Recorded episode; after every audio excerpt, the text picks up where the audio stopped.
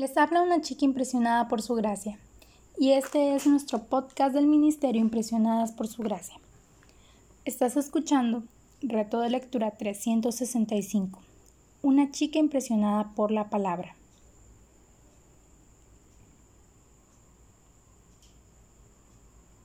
El día de hoy nos encontramos en el día número 253 y hoy leemos Daniel capítulos del 7 al 9.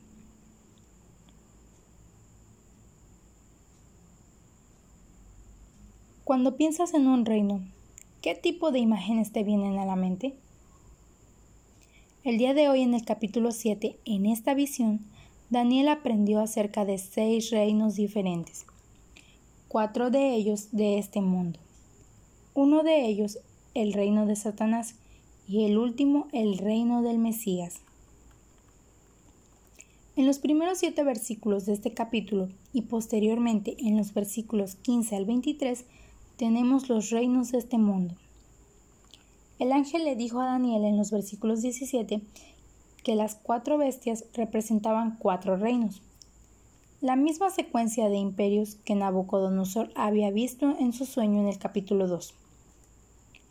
Sin embargo, el rey vio una gran e impresionante imagen hecha de valiosos metales, mientras que Daniel vio peligrosas bestias que devoraban despiadadamente a pueblos y naciones. Para los ojos humanos, las naciones del mundo son como la gran imagen de Nabucodonosor, impresionante e importante. Pero desde el punto de vista de Dios, las naciones son solo bestias feroces que atacan y buscan devorarse unas a otras. Continuando con nuestra lectura y pasando por los versículos 11 y 12, tenemos el reino de Satanás, los cuatro reinos representados por las cuatro bestias ya han llegado y se han ido. Sin embargo, el versículo 12 indica que cada reino continúa existiendo de alguna manera dentro del reino posterior que lo devoró. Pero Daniel vio en su visión algo que no fue revelado a Nabucodonosor. El último reino humano en la tierra sería un reino espantoso. A diferencia de cualquiera de los reinos anteriores e incluso declararía la guerra a Dios. Este es el reino del anticristo, descrito en Apocalipsis 13 al 19. Un reino malvado que será destruido cuando Jesucristo llegue a la tierra. Este juicio se presentó en la visión de Nabucodonosor cuando la piedra se cortó sin manos, que cayó de la montaña y destruyó la imagen, como leemos en el capítulo 2 los santos reciben el reino. No toman, como en el versículo 18, poseen el reino, como leemos en el versículo 22, y el reino se les da, como vemos en el versículo 27. Todo esto es obra del Dios Altísimo.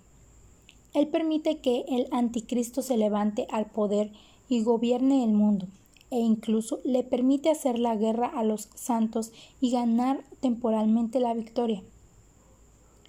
Esto lo podemos leer en el versículo 21.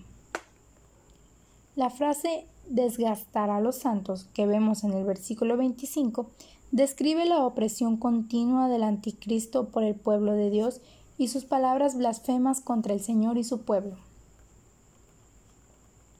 Ahora, en los versículos 9 al 14 y más adelante en los versículos 27 y 28 tenemos el reino de Cristo. Daniel ha visto el ascenso y la caída de cinco reinos, los babilonios, los medos y los persas, los griegos, los romanos y el reino de Satanás, encabezado por el anticristo. Pero el reino más importante de todos es el reino de Cristo, que establecerá en la tierra para la gloria de Dios el reino que los cristianos anhelan cada vez que oran. Venga tu reino, como dice Mateo 6:10.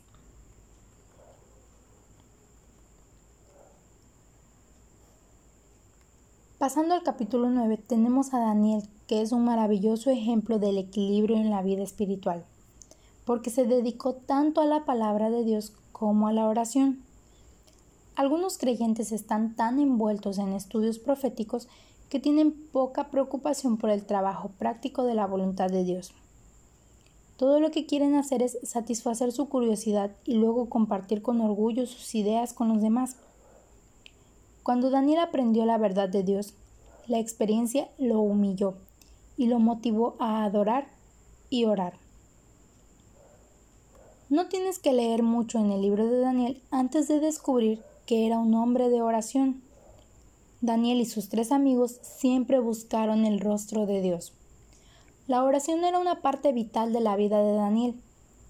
La preparación para la oración y la adoración es tan importante como la oración misma, ya que sin un corazón que esté bien con Dios, nuestras oraciones son tantas palabras piadosas.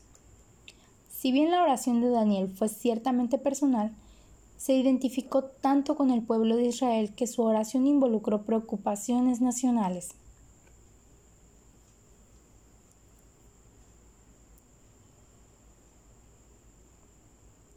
Gracias por escucharnos en este bello día. Nuestra oración es que Cristo vive en tu corazón por la fe y que el amor sea la raíz y el fundamento de tu vida, y que así puedas comprender cuán ancho, largo, alto y profundo es el amor de Cristo.